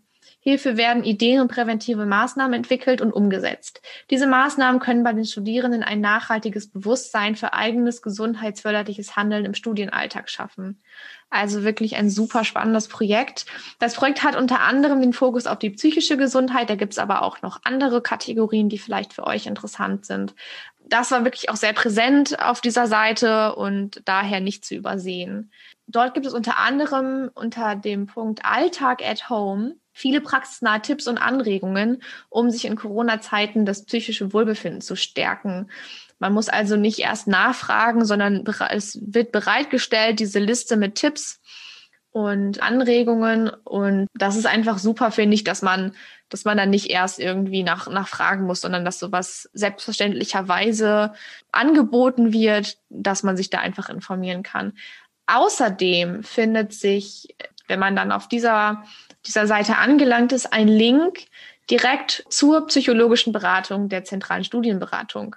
Da findet ihr zum Beispiel auch eine Liste von sogenannten Anti-Corona-Tipps to go. Also es ist alles wirklich sehr angepasst auf die Zeit im Moment, äh, was ich total wichtig finde. Die Links dazu findet ihr auch in den Show Notes. Dann landet ihr direkt unter anderem bei dem My Health Projekt und könnt euch dann nochmal selber drüber informieren. Das war jetzt so mein Eindruck der Webpräsenz der WWU. Also nach meiner Erfahrung jetzt wirklich ein absolut positives Fazit. Jetzt die Frage an Ulrich, wie er das an seiner Universität erlebt hat. Wie ist da deiner Meinung nach die Webpräsenz aufgebaut? Ist das für dich gut? Kannst du da gut äh, dann mit umgehen? Allgemein würde ich auf jeden Fall sagen, dass es gut aufgebaut ist. Es gibt ein paar Dinge, wo man erst so um eine Ecke quasi gehen muss, um dahin zu kommen. Aber besonders wenn es um psychologische Beratung geht, finde ich, ist es echt super aufgearbeitet, dass man direkt sieht, diese Arten von Angeboten gibt, gibt es, dann klickt man da drauf, dann gibt es halt Unterangebote. Wenn man bei speziellen Angebot ist, kommt meistens direkt, wo kann man sich dafür anmelden, wann sind die nächsten Termine, wie läuft so ein Termin ab. Also echt schön ist, dass man sich schon direkt ein Bild machen kann, was, was war das, was, was kommt da überhaupt dran. Weil ich glaube, sonst hätte ich mich auch gar nicht getraut, erstmal mich da anzumelden, weil ich einfach nicht wusste, ist das überhaupt was für mich? Und so konnte man dann sehr schön auch durchgucken. Was also wichtig ist für dich, sind konkrete Infos, die du direkt dann hast und die du dir nicht erst holen musst, sondern. Ja, also ich finde immer, also einerseits finde ich Telefonieren absolut schrecklich. Und ähm, ich ich weiß nicht, ich finde immer so ist so eine gewisse Hemmschwelle. Einerseits brauche ich das wirklich und andererseits eben generell sich bei solchen Sachen zu melden. Und ich finde, möglichst viele Infos zu haben, ist halt verringert auf jeden Fall diese Hemmschwelle. Man weiß, was, was kann man erwarten. Man weiß zum Beispiel auch schon, dann habe ich Zeit, bevor ich mich überhaupt melden muss. Und ähm, ja, ich fände es halt auch sonst schade, wenn es daran dann scheitert. Also das Angebot da ist, aber die Leute nicht hinkommen, weil sie sich nicht trauen. Deshalb, ja, finde ich es da echt schön aufgearbeitet. Das ist doch ein gutes Fazit. Dann kommen wir jetzt, wie schon angekündigt, nochmal einmal zu den sogenannten Helpdesks. Das sind Arbeitsräume, die man sich mit anderen StudentInnen teilen kann, online sowie präsent. Also das ist beides möglich. Natürlich können die zum Beispiel fachspezifisch sein. Also ich würde mich dann mit anderen ErziehungswissenschaftlerInnen da treffen. Ich muss sagen, ich habe dazu ein bisschen versucht zu recherchieren. Die Recherche war leider nicht besonders ergiebig. Von daher die Frage jetzt an Ulrich. Helpdesks, was, was ist das genau? Also ich habe gar nicht so vorbereitet, das zu propagieren, wie ich es am Anfang doch getan habe. Aber ähm, Helpdesks sind bei uns meistens, also wenn es um Fach geht und jetzt mal nicht Corona-Zeit, ich denke, also es gibt die jetzt auch. Ich bin da jetzt nicht ganz im Bilde, wie das jetzt genau gehandhabt wird, aber vor Corona-Zeit war es einfach wirklich, dass ein, zwei Studenten halt an in einem gewissen Raum waren und das war dann pro Modul. Also, oder manchmal auch pro ein paar Module, also irgendwie, dass für Hömer es ein Helpdesk gab. Es gab ein paar Studenten, da war es sogar, dass die nochmal extra Übungsaufgaben mit Lösungen hatten wo man einfach dann wirklich auch über einen längeren Zeitraum, also ich glaube irgendwie dann von 8 bis 14 oder 16 Uhr, einfach hingehen konnte, dann da auch vielleicht wichtig für Leute mit Depressionen halt so eine Arbeitsatmosphäre hatte und sich einfach dann da hinsetzen konnte und bei gegebenenfalls bei Fragen Fragen stellen konnte. Ja, aber ich kann mir sowas eben auch gut vorstellen, wenn man so ein, also ein Helpdesk hat, das wäre eher vielleicht in Richtung Gruppentherapie, wenn man sowas halt auch für zum Beispiel Depressionen oder sowas machen könnte, wo man einfach dann sich ein bisschen unterhalten kann oder eben dann einfach irgendwo jemand hat, wo man notfalls sich dann, also sozusagen sich informieren, austauschen kann und notfalls eine Person, oder nicht notfalls, eine Person dabei steht, die vielleicht dann auch eben in der Hinsicht halt gebildet ist, also zum Beispiel eine Psychologin oder so, oder ein Psychologe natürlich, an dem man sich dann notfalls mit Fragen wenden kann. Also ich finde das super, weil halt es sind dann Studenten, die da sind und man hat dann einfach nicht die Hemmschwelle und es ist halt noch schön, wenn eine Arbeitsatmosphäre da ist, was auch immer, finde ich, viel ausmacht. Ja, auf jeden Fall. Also sowas im Grunde so auch so ein, so ein Raum, sich zu treffen, aber dann eher Uni spezifisch, also wirklich fürs Lernen dann und für den Austausch im, im Uni-Rahmen. Ja. Okay. Wo, ähm, ja, wobei, wie gesagt, also ich glaube, man könnte das auch erweitern auf mhm. andere Sachen einfach. Quasi, wenn jemand da ist, der Ahnung hat, notfalls irgendwas man selbst erarbeiten kann, wird sich ja immer ein Helpdesk anbieten. Sonst in Uni, wenn sich das nicht umsetzen lässt, was mir auch schon geholfen hat, weil wir haben einen Lernraum, der wirklich nur für E-Techniker da ist. Es ist mit einem Codeschloss gesichert. Und das ist halt natürlich auch echt schön, weil man sieht, also es sind meistens ähnliche Leute man weiß, man kann auch notfalls mal fragen oder die machen halt ähnliche Sachen wie man selbst. Ich finde, sowas hilft halt auch schon. Ähm, jetzt nicht, dass man sich immer in der Fakultät isolieren soll, aber dann besonders, wenn man eben sich nicht so traut, dann immer in Kontakt zu treten äh, und dann erstmal nur ein paar wenige hat, ist es, glaube ich, dann gut, wenn die auch in der Fakultät sind und auch dann sozusagen im Uni-Alltag um einen herum sind.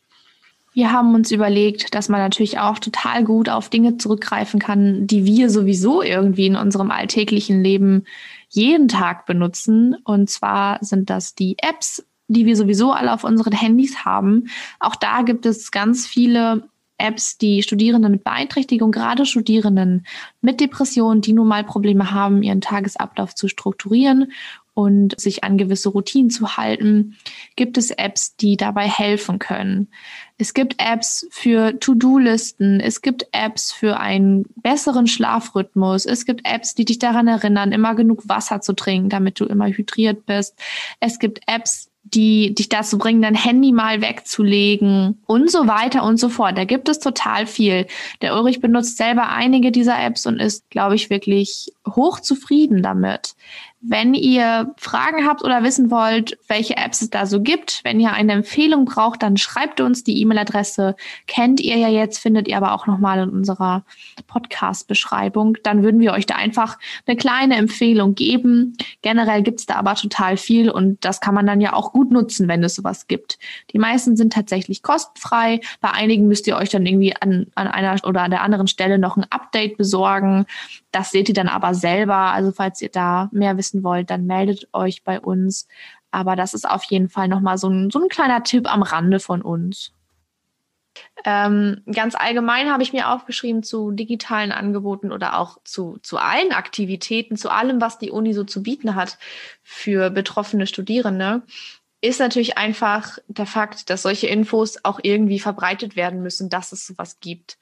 Also man muss einfach informiert werden. Diese Angebote müssen irgendwie in, im Umlauf kommen. Man kann das nicht einfach irgendwie machen und es so stehen lassen, sondern was, was wichtig ist, ist wirklich, dass man diese Angebote dann auch verbreitet und darauf aufmerksam macht und sagt, das gibt es jetzt. Ne, wendet euch daran, guckt danach. Weil es ist ja so, dass, dass die Studierende, die zum Beispiel an Depressionen leiden, aus der Isolation, in der sie sich nun mal befinden, raus möchten. Es ist ja nicht so, dass sie sich da gerne in dieser Situation aufhalten, in der sie sich nun mal befinden, sondern die Leute möchten da raus. Es ist aber auch so, dass sie dann nicht selber darauf kommen, dass es vielleicht solche Angebote gibt oder darauf kommen, jetzt mal aktiv danach zu suchen, sondern müssen schon darauf aufmerksam gemacht werden. Und das ist vielleicht eine Aufgabe, die die, die Uni gut übernehmen kann. Bei uns gibt es sowas ja schon. Es gibt jede Woche Mittwoch den Asta-Newsletter. Da lohnt sich auf jeden Fall immer ein Blick rein. Auch so eine kleine Empfehlung von mir. Da stehen immer coole neue Projekte drin, irgendwie Angebote, neue Features. Also sowas ist total wichtig. Das hatte Ulrich auch nochmal betont. Ja, also ich war nämlich auch, wie gesagt, ich bin jetzt relativ kürzlich auf die psychologische Beratungsstelle aufmerksam wirklich geworden. Also ich einerseits hätte ich gar nicht so als erste Anlaufstelle die oder nicht erste Anlaufstelle, aber überhaupt die Uni als eine Anlaufstelle bei psychischen Erkrankungen gesehen und wäre da erstmal gar nicht so drauf gekommen. Andererseits, ja, wenn man Depressionen hat, hat man halt nicht so viel Antrieb und dann auch nicht gerade ja eben Antrieb dafür, die ganze Zeit überall durchzugucken, was, was, was gibt's denn jetzt eigentlich alles für Hilfeangebote? Da ist es dann halt echt schön, dass ja vielleicht man das sozusagen ein bisschen, ich, ich formuliere es jetzt mal böse, aufgedrückt bekommt, aber es dann halt auch eben präsent hat. Das waren so unsere Ideen, was die Uni oder was im Uni-Kontext getan werden kann, um Studierende und Studierenden mit Depressionen zu helfen. Vielleicht habt ihr ja auch noch Ideen, schreibt uns unsere E-Mail-Adresse steht in unserer Podcast-Beschreibung. Da freuen wir uns immer über noch mehr Input. Und wer weiß, vielleicht lässt sich ja einiges tatsächlich auch an unserer Uni aktiv noch umsetzen. Vielleicht wirklich im Rahmen von einem Inklusionstutor in einem Projekt. Vielleicht haben wir da ja jetzt neue Ideen gestreut. Das wäre ja auch irgendwie schön. Im psychotherapeutischen Kontext gibt es außerdem noch ein ganz wunderbares Angebot am Fachbereich der Psychologie bei uns an der Uni, und zwar die sogenannte Psychotherapieambulanz. Wie gesagt, das ist vom Fachbereich Psychologie und Sportwissenschaft an unserer WWU. Und diese Ambulanz kooperiert mit dem Institut für psychologische Psychotherapieausbildung, insbesondere mit dessen Ambulanz. Und diese beiden Einrichtungen arbeiten an zwei Standorten in Münster, und zwar einmal an der Fliedner Straße und an der Schorlemer Straße. Ihr könnt auch zurzeit in den Corona-Zeiten dorthin gehen unter Einhaltung der notwendigen Hygienemaßnahmen ist das möglich. Und wenn ihr euch das im Internet vorher anguckt, dann findet ihr ein Kontaktformular oder eine E-Mail-Adresse, um ein Erstgespräch zu vereinbaren. Dann müsst ihr erstmal so einen Eingangsfragebogen beantworten, den ihr dort ganz einfach herunterladen könnt.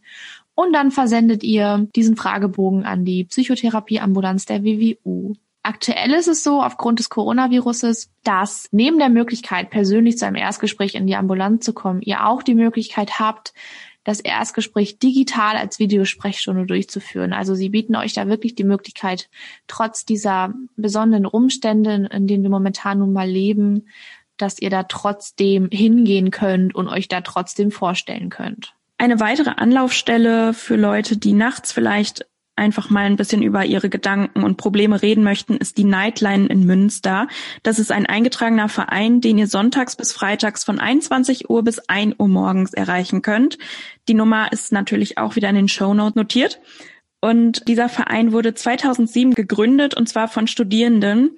Das ist dann vielleicht auch wieder eine schöne Sache, wenn man von Studierenden zu Studierenden reden kann einfach mit jemandem, der im gleichen Alter ist. Ich habe mich noch ein bisschen darüber informiert, ob es eventuell ein Angebot unserer ULB, der Universitäts- und Landesbibliothek, gibt, um Studierenden mit Beeinträchtigung, gerade Studierenden mit Depressionen, ist gerade im Moment im Online-Semester vielleicht ein bisschen einfacher zu machen, an die nötige Literatur zu kommen. Wir kennen das alle, es gibt kein Studium ohne Lesen, das gehört einfach irgendwie zusammen. Hab tatsächlich was gefunden, was ich für total sinnvoll erachte.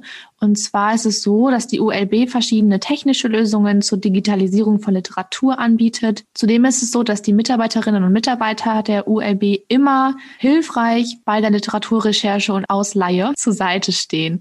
Das natürlich auch speziell für Studierende, die aufgrund einer Beeinträchtigung, die sie haben, nicht persönlich zur Literatursuche und zur Ausleihe in die Bibliothek kommen können. Diese Studenten und Studentinnen können dann den Rechercheservice nutzen und Bücher durch eine von ihnen bevollmächtigte Person abholen lassen. Es gibt also auch für, für diese Person, für diese Studierenden, gerade auch in dieser Zeit, ein tolles Angebot, um trotzdem an die nötige Literatur zu kommen und somit mit ihrem Studium gut und ohne Probleme weitermachen zu können.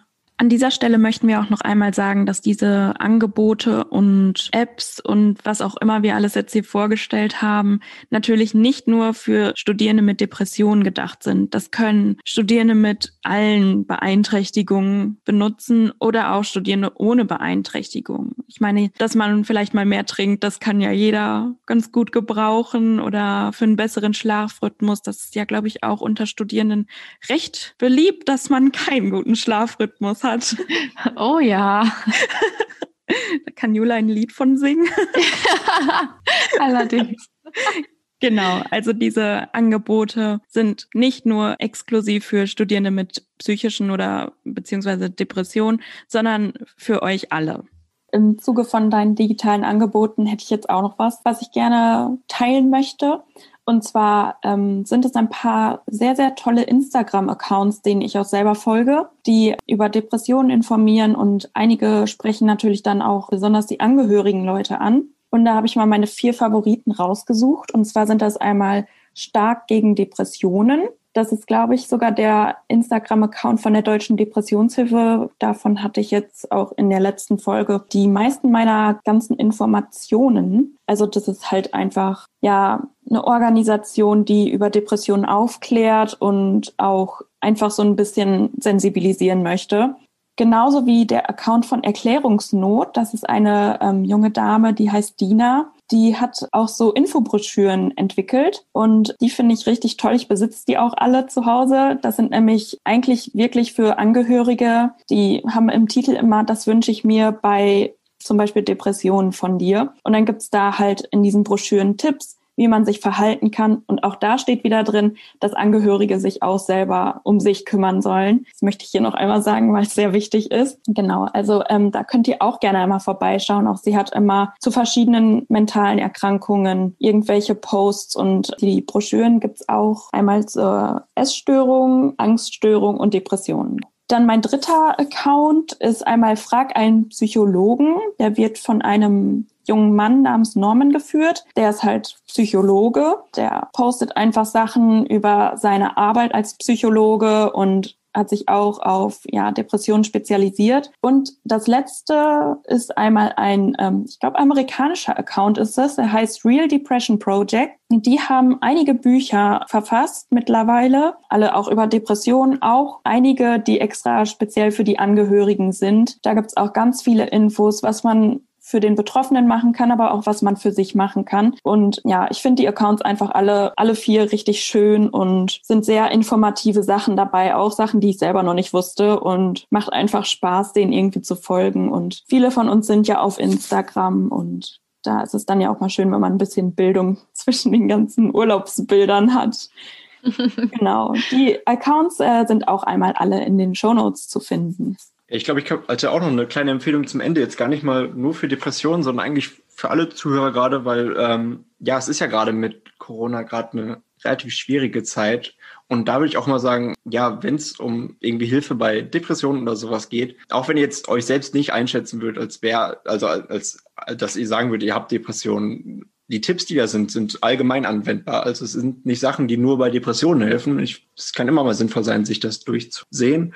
Und da das, was ich glaube ich auch im Showroom hoffentlich dann verlinkt wird. Werden wir alles in den Shownotes verlinken, auf jeden Fall. Oh, Shownotes, genau. Ähm, ist vom Max-Planck-Institut. Das ist einfach so ein, so, ein, so ein Dokument, nennt sich psychisch gesund bleiben während Social Distancing, Quarantäne und Ausgangsbeschränkungen aufgrund des Coronaviruses. Das sind einfach so ein paar Zettel, da wird dann erklärt, was, was könnte da schwierig werden und was kann man halt machen. Und das Schöne ist, das hat so ein, ist so richtig schön hands-on. Also es wird kurz gesagt, was ist das, was, was ist sozusagen dann auch die psychologische Materie dahinter. Aber dann kommt auch direkt eine Anwendung, also irgendwas, was man machen kann mit einem Beispiel und dann auch meistens ist es schon eben dann direkt quasi so ein Aufgabenblatt aufgedruckt, wo man das dann einfügen kann. Also zum Beispiel irgendwelche positiven Aktivitäten oder Tagespläne machen. Das ist da halt alles drin. Also wenn ihr merkt, dass es euch echt gerade schwierig fällt, was eben auch bei vielen der Fall ist, kann ich das echt empfehlen, oder auch wenn es euch noch nicht schwierig fällt, wobei noch dann echt sehr negativ ist, aber sicher ist sicher. Ich würde es immer empfehlen, sich das mal anzugucken. Das kann, glaube ich, sehr hilfreich sein, da vielleicht auch noch mal kurz um zu selbst reflektieren. Und dann schaffen wir es dann hoffentlich gemeinsam relativ bald durch die ganzen Beschränkungen. Das hoffe ich auch.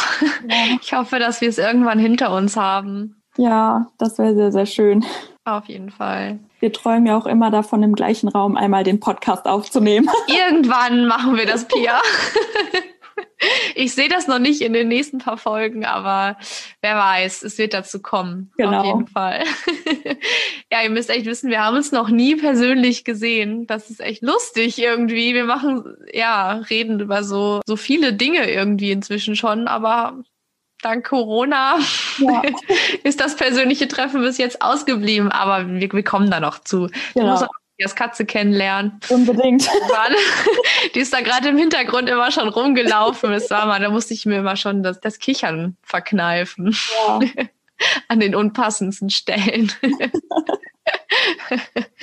Wir werden uns an der Stelle fürs Erste von Ulrich verabschieden. Er wird uns bestimmt noch mal begegnen, aber das waren jetzt zu, zunächst die letzten Folgen mit ihm als unseren Gast hier. Es hat sehr viel Spaß gemacht mit dir. Es war total toll, dass du da warst. Von mir auf jeden Fall ein riesiges Danke. Und wir haben es letzte Folge schon mal gesagt, weil wir nicht sicher waren, dass wir uns diese Folge noch mal sprechen. Also hier noch mal natürlich auch alles, alles Gute für dein Studium, für alles, was du dir so vornimmst. Und es war, hat echt Spaß gemacht mit dir. Ja, vielen Dank, wünsche ich euch auch und ich bin immer wieder gerne mit dabei. Ich fand es sehr interessant und auch sehr spaßig, hier mit dabei zu sein. Sehr schön. Das hören wir sehr gerne. ja, das war's dann auch vorerst von Jule und mir. Genau. In den nächsten Folgen lernt ihr auch mal andere ModeratorInnen kennen. Und wir machen erstmal eine wohlverdiente Pause, würde ich sagen. Würde ich auch sagen. Aber nicht allzu lange. Wir kommen wieder. Keine Sorge. Wenn euch die Folge gefallen hat, teilt sie auch gerne wieder, denn sie ist auch wieder sehr informativ und wichtig, würde ich sagen. Und ja, dann wünschen wir euch wieder einen schönen Tag oder Abend und bis zum nächsten Mal. Macht's gut. Tschüss. Tschüss.